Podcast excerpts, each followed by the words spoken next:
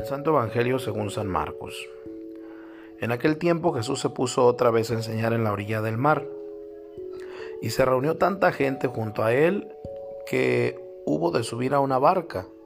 Ya en el mar se sentó. Toda la gente estaba en tierra a la orilla del mar. Les enseñaba muchas cosas por medio de parábolas. Les decía, escuchen, una vez salió el sembrador a sembrar. Y sucedió que al sembrar una parte cayó a lo largo del camino. Vinieron las aves y se las comieron. Otra parte cayó en terreno pedregoso donde no tenían mucha tierra y brotó enseguida, porque no era muy honda la tierra. Pero cuando salió el sol, por no tener raíces secó.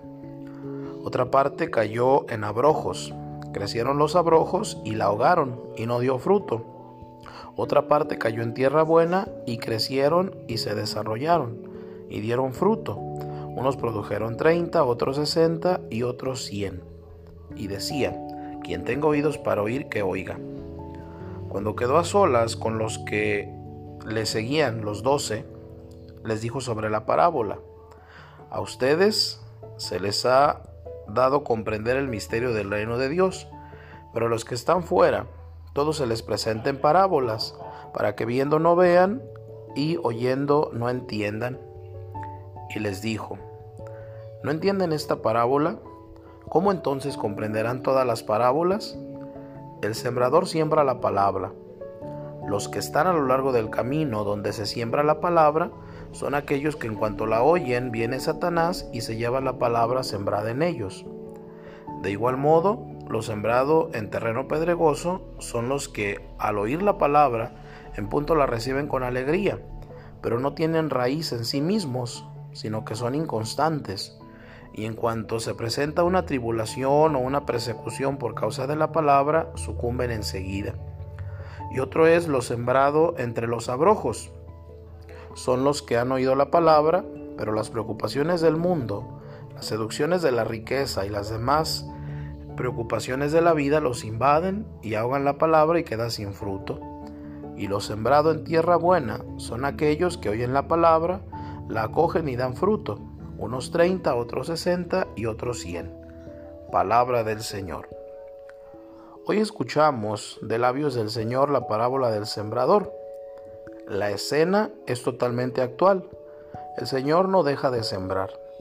También en nuestros días es una multitud la que escucha a Jesús por boca de su vicario, el Papa, y de sus ministros, y de sus fieles laicos. De todos los bautizados, Cristo nos otorga una participación en su misión sacerdotal. Hay hambre de Jesús. Nunca como ahora la iglesia ha sido tan católica, ya que bajo sus alas cobija hombres y mujeres de cinco continentes y de todas las razas. Él nos envía al mundo entero y a pesar de las sombras del panorama, se ha hecho realidad el mandato apostólico de Jesucristo. El mar, la barca y las playas son sustituidos por estadios, pantallas y modernos medios de comunicación y de transporte. Pero Jesús es hoy el mismo que ayer. Tampoco ha cambiado el hombre y sus necesidades de enseñanza para poder amar. También hoy hay quien por gracia y gratuita elección divina es un misterio. Recibe y entiende más directamente la palabra, como también hay muchas almas que necesitan una explicación más descriptiva y más pausada de la revelación. En todo caso, a unos y a otros Dios nos pide frutos de santidad. El Espíritu Santo nos ayude a ello, pero no prescinde de nuestra colaboración. En primer lugar, es necesaria la diligencia. Si uno responde a medias, es decir, si se mantiene en la frontera del camino sin entrar plenamente en él, será víctima fácil de Satanás. Segundo, la constancia en la oración, el diálogo para profundizar en el conocimiento y en el amor de Jesucristo. Santo sin oración, no creo en esa santidad, diría San José María.